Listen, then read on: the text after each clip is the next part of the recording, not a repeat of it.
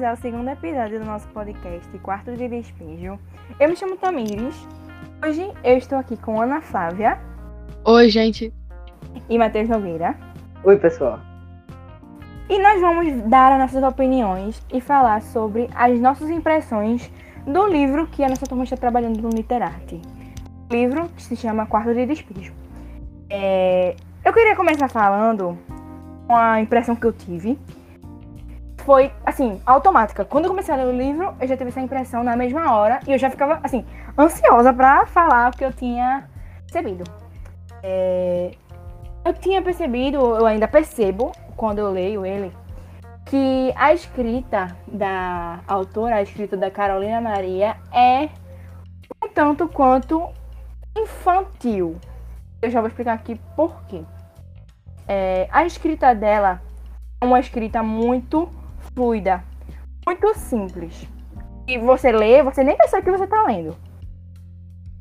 É... Sim, ela trata, ela trata isso com muita simplicidade. O que acontece no livro, ela trata, ela é. trata com muita simplicidade.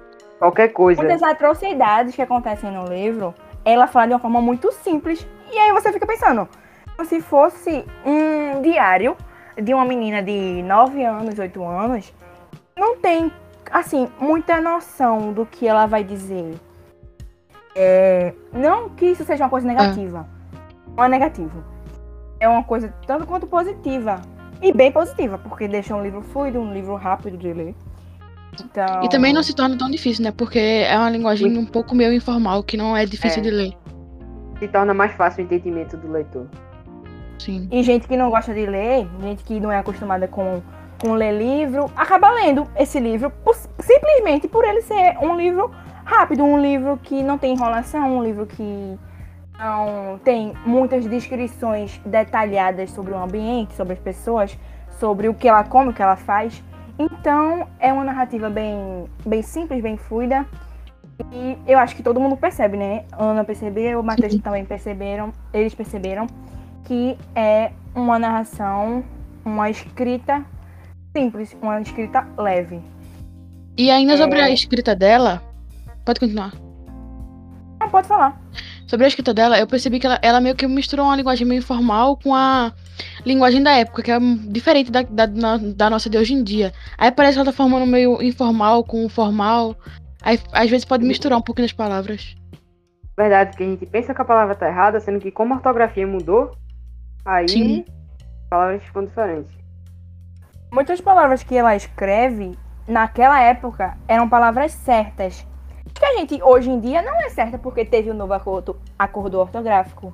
Então, muitas palavras que tinham acento perderam acento pra gente hoje. Então, a gente não faz a menor ideia do que palavras aquela, aquelas, aquelas palavras estavam certas naquela época. Então, não adianta a gente ficar dizendo que estava errado, que estava errado, que ela é analfabeta, porque, afinal, o que é ser analfabeto?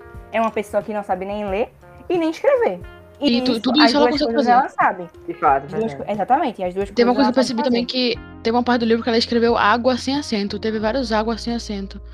Aí não dá pra saber se na época era certo, se era errado. Sim, a gente não tem. Só se a gente pesquisar a fundo o, as palavras ah. antes do acordo ortográfico. Porque esse acordo ortográfico é para deixar as palavras daqui que a gente fala no Brasil com as de Portugal a mesma coisa. Então, eles mudaram é, muitas palavras da gente que elas não conheciam na época. E também, ela é uma pessoa favelada, ela mora na favela. Então, consequentemente, a educação que eles tiveram lá não tem tanta oportunidade de estudo. É, num, o que a gente tem, o que a gente consome hoje em dia, não é nem metade do que eles consumiam. Não é nem um pouquinho do que eles consumiam naquela época muito Sim. superior que a gente tem acesso hoje em dia, tanto notebook, tanto muitos, muitos meios de informação, é, são coisas que naquela época nem existia. Se você parar para pensar, nem existia. E mesmo se então... existisse, eles não teriam condições de talvez ter um, um aparelho desse ou informações desse tipo. Exatamente. Até porque ela catava papel para ter o que comer, né? Então. É, eu queria puxar também é, o fato dela escrever normalmente certas situações. Ela escreve normalmente dizendo que ia catar papel escreve da mesma forma dizendo que alguém morreu. A gente não sabe se ela tá tirando sarro disso ou se ela tá falando sério, mas como ela era analfabeta, não, não, é, não, porque ela sabia ler e escrever. como Analfabeta. Porque ela sabe ler e sabe escrever também. É, Como ela não tinha muita noção do que. De uma escrita. Se você for comparar o livro dela com uma escrita de uma autora nacional hoje em dia, você vai ver que a autora nacional é muito. O livro da autora nacional é muito mais completo, de uma forma geral, do que o dela. Porque a autora, a autora nacional de hoje. Ela procura, ela tem acesso às informações. Quando uma autora vai escrever algo sobre a medicina, um exemplo aqui, é, quando a pessoa vai escrever algo relacionado à medicina, provavelmente ela consultou um médico ou uma médica para pedir as informações sobre aquela área. Se ela vai narrar uma, uma cena de cirurgia, ela escreve uma cena de cirurgia, ela vai consultar alguém da área para falar para ela como acontece. E naquela época não tinha como eles perguntarem a ninguém. Eles não tinham acesso. sim, verdade. também porque eu acho que talvez ela não teve essa formação tão boa, né? Talvez ela possa não ter terminado a escola ou. do Provavelmente. tipo. Por ser uma favelada, né? Sim, sim. Exatamente. Você quer falar alguma coisa? Do teu ponto de vista que tu percebesse na tua leitura? E outra coisa que eu quero ressaltar é que na capa do livro, na contracapa, quer dizer, ele fala que o livro nunca perde sua atualidade ou perdeu. Porque ela retrata bem com, como é a favela. E hoje em dia a favela tá quase do mesmo jeito. Tá praticamente igual. Sim, É, Não mudou muito da, de, daquele tempo pra cá, você é, É. perceptível. Quando você entra numa favela no Rio de Janeiro, principalmente, que no Rio de Janeiro tem muitas favelas, quando você entra lá, você já consegue ter um pouco dessa descrição que ela, que ela fala. E, infelizmente, todo mundo sabe, Matheus sabe, Ana sabe, você que tá escutando esse podcast, você sabe, que vai ser difícil a favela mudar.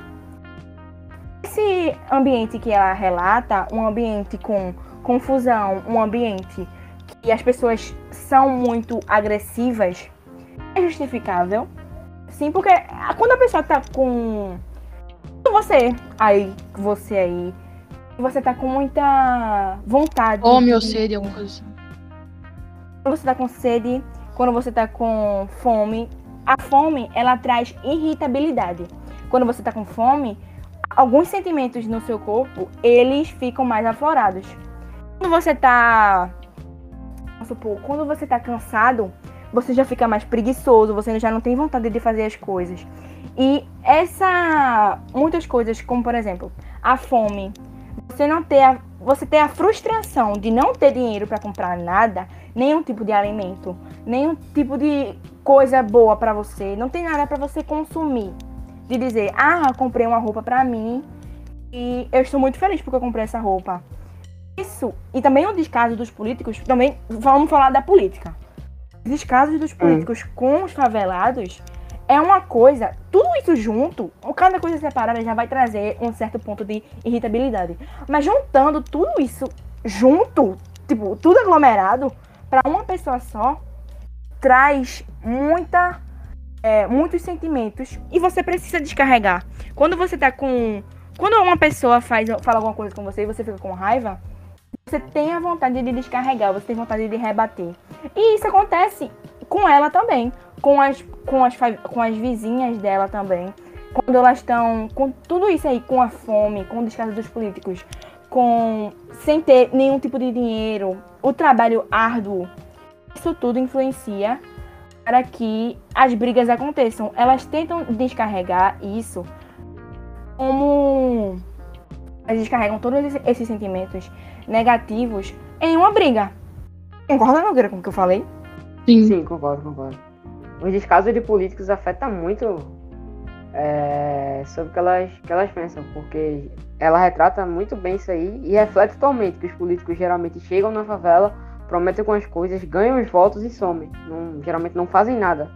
E ela deixa claro no voto que livro que ela não gosta muito dos políticos. Ela teve uma vez que um político foi fazer uma festa, ela já chegou desconfiando do político, que não gostava do político. Que ele queria Porque alguma coisa em geralmente- troca. Exatamente. É, geralmente, até hoje, naquela época, se você perceber muita coisa que acontece naquela época, não mudou.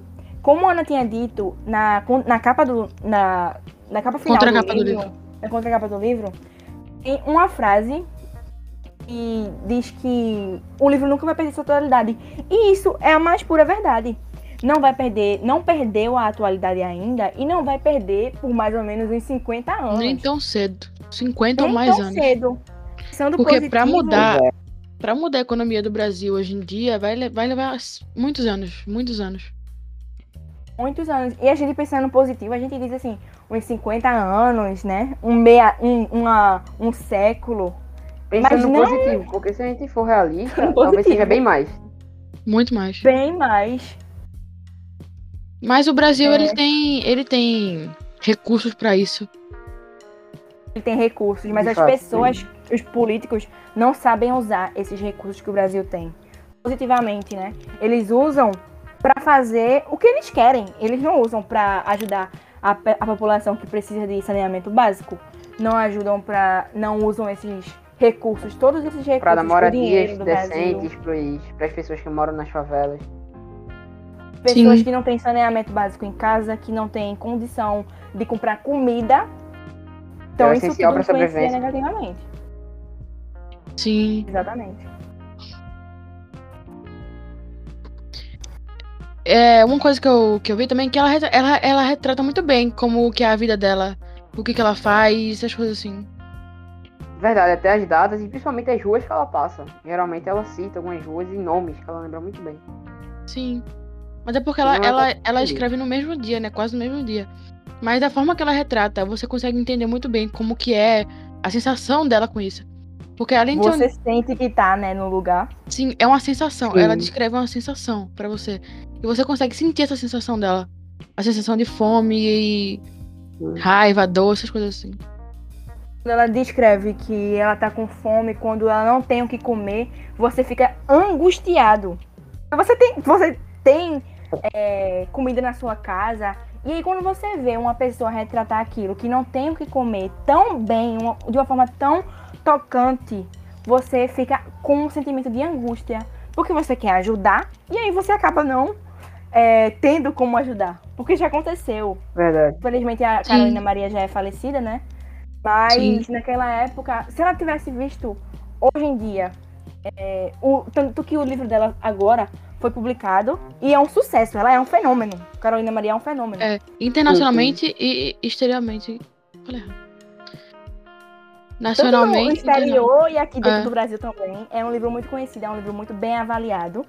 E eu dizendo assim, eu queria perguntar também a Ana e a Matheus quais seriam as avaliações. Se vocês fossem. Vocês estão lá num, num site de compras, na Amazon, num submarino, e aí vocês compram um livro, vocês adquirem um livro. É, e vocês leem o livro. E aí, depois, depois de um tempo, o, o aplicativo manda você. pede pra você dar uma avaliação. Eu vou dizer minha avaliação, qual avaliação eu daria. Depois eu quero saber qual avaliação Ana e Matheus dariam. É, eu daria uma avaliação de quatro estrelas e meio. Por que eu daria essa avaliação? Porque eu não daria cinco estrelas, porque não é um tipo de livro que eu costumo ler. Meu gênero literário não, meu gênero literário favorito não é esse. É, eu sou mais de ler, eu gosto muito de ler livro nacional. Acho que os, os os autores nacionais têm que ser muito, muito valorizados, principalmente por, por gente que mora aqui no Brasil, né? E não é um tipo de livro que eu sou acostumado, não é um tipo de livro que eu leio com frequência, mas que eu consegui ler tranquilamente. Então, por isso as quatro estrelas, quatro- as quatro estrelas, estrelas e meia. Porque é um livro que eu consegui ler tranquilamente. Eu não senti incômodo nenhum com a escrita. Eu achei, muito pelo contrário, eu achei a escrita muito positiva. Eu achei que isso deu um, um charme, sabe? A história. Essa escrita dela, né? A forma simples com que ela escreve. Deixa o livro fluido, deixa o livro rápido de ler. Então, por isso eu daria quatro estrelas e meia. Qual seria a tua avaliação, Ana? Se tu fosse avaliar no, na Amazon, no Submarino, e a- o aplicativo pedisse pra tu avaliar, tu daria quantas Eu estrelas? também. Eu, Eu também daria um 4, 4,5, porque não é um livro que um gênero que eu gosto muito, que eu costumo ler, mas é, eu gostei da escrita, eu gostei do livro em si, e é isso. Nogueira, tu É um livro bem real, né? Bom, é um livro sim, bem eu real. daria 3,5. Eu vou explicar o porquê. É, ele não faz o meu gênero literário, é, geralmente eu leio ficção. E apesar de ela retratar realmente como era a favela ou antigamente, que se reflete muito hoje em dia, repete algumas coisas. Muitas coisas se repetem. É por causa disso que eu tô dando essa nota. Sim, mas também muitas coisas se repetem porque é, é uma rotina. É a rotina dela. dela. É. Ela não tem. A gente, que a gente mora na nossa casa, às vezes a gente vai, sei lá, numa pizzaria, numa sorveteria. Agora não, né? Porque a gente tá em quarentena. Pelo amor de Deus, não saiam de Pandemia. casa. Não saiam de casa sem máscara, sem se protegerem. É, mas quando a gente sair, quando a nossa vida era normal, é, quando não tinha Covid, quando não tinha esse esses requisitos de máscara, de álcool, quando a gente podia sair com as outras pessoas, a gente ia pra pizzarias, pra parques, pra piscinas. É, porque a gente tem condição de ir. Nossa família tem condição de ir. Sim. Mas naquela época não tinha. Porque ela não tem dinheiro pra. Ela não tinha dinheiro pra passear, pra levar as crianças dela. Pra luxar Crianças. tanto. Exatamente. As crianças que gostariam tanto de ir pra um parque, ela não tinha condições de levá-las a um parque pra se divertir, pra comer alguma coisa diferente. Então, tudo isso que ela vai repetindo no livro, o cotidiano dela, que ela sai pra catar papel, que ela ela faz tem sempre tem uma confusão, é o cotidiano, é uma coisa que vai se repetindo no livro. Às vezes fica cansativo, fica, mas quando você percebe, quando você entende que era a realidade dela na época, que era uma coisa que ela não tinha opção. Ela não tem a opção de ir pra um lugar é, badalado pra levar as crianças dela pra passear, pra sair um pouco da rotina. Ela não tem como fazer isso, porque ela não tinha como Sim. fazer isso. Porque ela não tem, ela não tinha condições. Seria quase igual a nossa rotina, só que diferente, né? Porque todo, quase todo dia a gente tem que estudar, a gente vai pra escola ou fica em casa assistindo. A aula seria quase a mesma, a mesma coisa, mas de uma forma diferente. Até nos finais de semana acontece a mesma coisa. Não tem uma, um programa, ela não tem uma programação de, por exemplo, ah, na segunda-feira eu vou catar papel, eu vou chegar na minha casa e vou levar as crianças para ir para o parque. É, Na terça-feira eu vou acordar, vou catar papel, vou almoçar e vou levar as crianças para comer alguma coisa diferente, comer uma pizza, comer um, tomar um sorvete. Não é desse Às jeito. vezes- Às vezes ela não tem nem o que comer no almoço. Sim. Ela não tinha o dinheiro. ela se desdobra de trabalhar e acaba não tendo o que comer. A pessoa tem todo um trabalho árduo, um trabalho que exige esforço. Catar papel, vocês estão achando que catar papel é como a gente tá mexendo aqui no notebook, é com uma postura é, boa? Não, ela tem que se esforçar. E Carolina tem três filhos. Ela não é mais uma mulher tão jovem. Então, as- a coluna dela exige mais esforço. É, tudo isso é muito muito mais pesado, muito mais Quando- árduo. Quando ela fez esse livro, eu acho que ela já tinha uns cerca de quase 40 anos ou mais, porque ela nasceu em 1914. Nesse livro ela retrata em 1958, então ela já tem uma idade bem avançada. E também quando ela acha papel, né? Porque não é fácil você achar um papel na rua. Não é tão simples. mais fácil Hum. quando tem eleição, né, que o povo lá Sim, a eleição, carnaval. exatamente. Quando Queria também estão lá, falar com vocês sobre a frustração das crianças. Sim. Porque aconteciam muitas coisas, exemplo, brigas entre mulher e marido por causa de pinga. Ou, por exemplo, algum traição, né, Trump também, traição. né, fofocou algo pra outro, o outro foi tirar satisfação. Pessoas, é, pessoas morrendo. E a, a mente da criança, como ela deve ficar. É um trauma que ela vai carregar pra vida trazer- toda. Exatamente. É Muita coisa Ter- acontecendo. ela pode ter algum tipo de. Não digo assim, distúrbio, ela pode ter um tipo de frustração muito grande de desenvolver doenças, tanto quanto depressão, ansiedade. Essas lembranças também trazem muita coisa negativa para a vida da criança que presenciou tudo isso. Sim, Sim. e e isso, isso vai influenciar também na, na personalidade das crianças, no jeito como elas vão ser. Que nem no livro Exatamente. retrata, retrata um cara que. Sim. Um negro que. Tinha três tipos de negro que ele veio da África, tinha o negro tutu, turututu, alguma coisa assim. E ele acabou se tornando um, um, um negro assim, né? Como eles classificavam Ele era o negro. criança, ele era, quando ele era criança, ele era uma pessoa muito educada. E aí, Sim. quando ele acabou crescendo, com tudo que ele tinha visto Estudava e na, na casa dele, exatamente, ele se tornou o A classificação mais baixa. Exatamente. O Turututu, que mais não me engano. fazia besteira, que não fazia É. nada dentro de casa. É.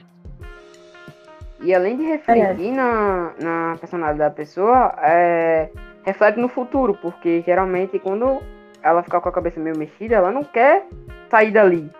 Ela não quer evoluir. Ela vai ficar ali e não vai ter uma vida melhor. Vai ter nenhum tipo de avanço. Sim. simplesmente. É, pois é. Eu queria citar uma frase. Eu tava escutando um dia desses. é, no meu Spotify, né? Eu tava assi- escutando as músicas. E aí eu tava escutando uma música que eu não tinha escutado faz tempo. Eu tava lendo o livro na mesma hora, no mesmo tempo que eu tava escutando a música, porque eu tenho o costume de ler e escutar música ao mesmo tempo. E aí eu acabei botando, dando play nessa música. E aí no começo, eu, eu vou dizer já o nome dessa música. O nome dessa música se chama Vem Tranquilo. É de um cantor se chamado, ele se chama Freud. E ele é do meio. Ele é da área do rap, né? Da, da área do, do rap, do boom bap. E ele. Esse, esse, essa música dele é um feat com X, MC e outra pessoa que eu esqueci agora o nome. Mas o que eu queria dizer é que eu tava escutando essa música ao mesmo tempo que eu tava lendo o livro. E uma frase em específico me fez pensar.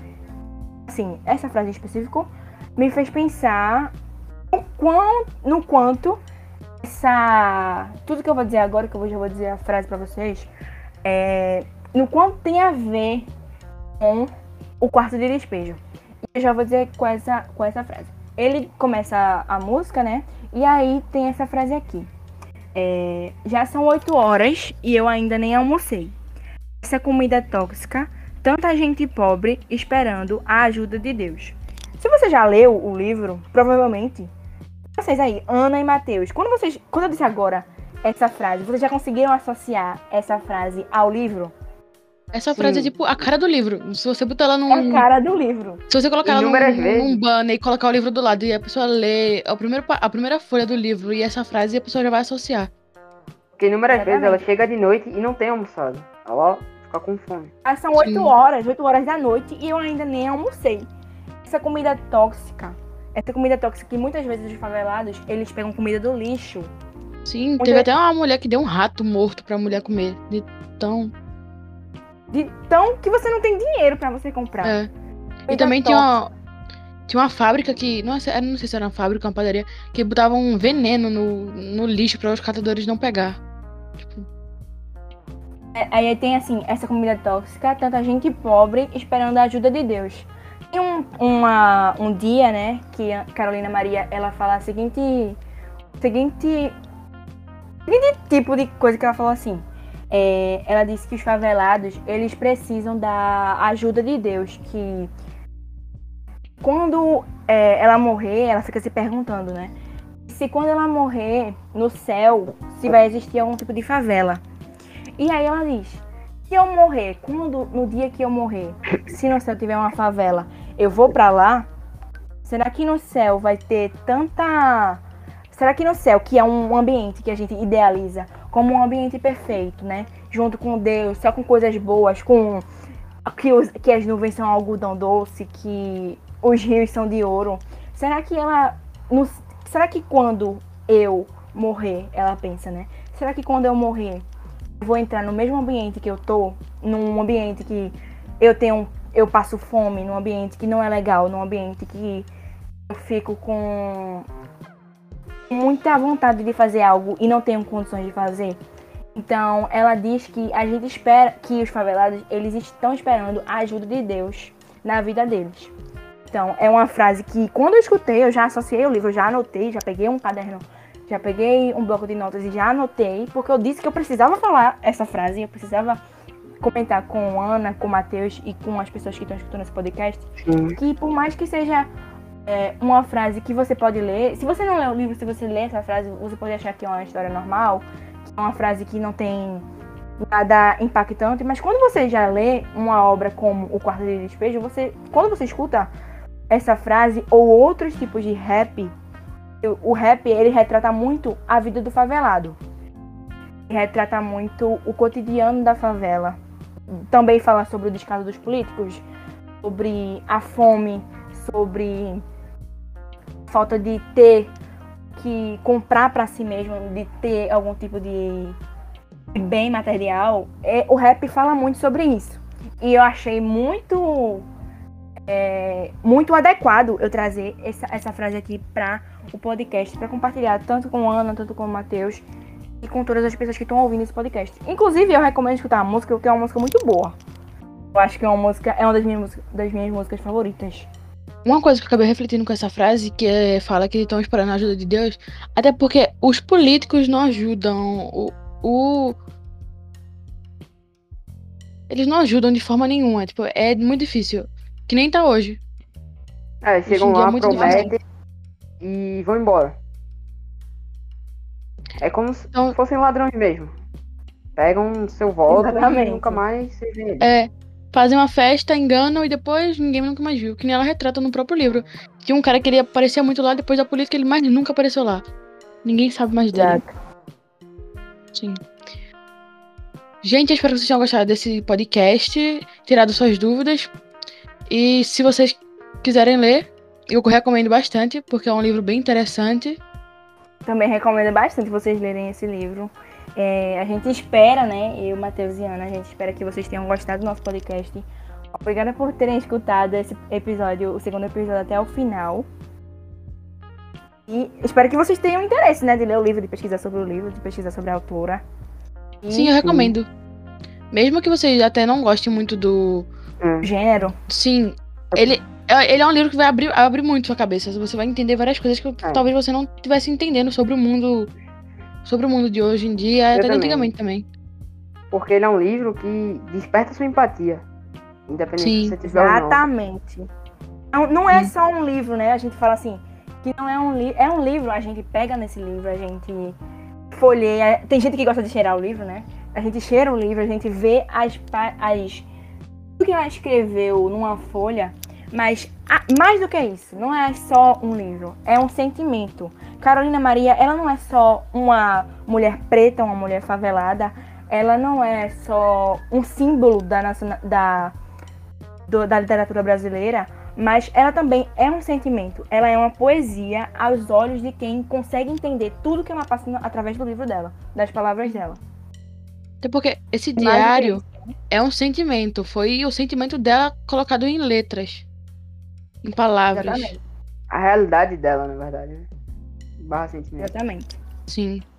Bom, gente, espero que vocês tenham gostado da nossa roda de conversa. Esse foi o nosso podcast. Tchau. E até mais. Até mais. Tchau.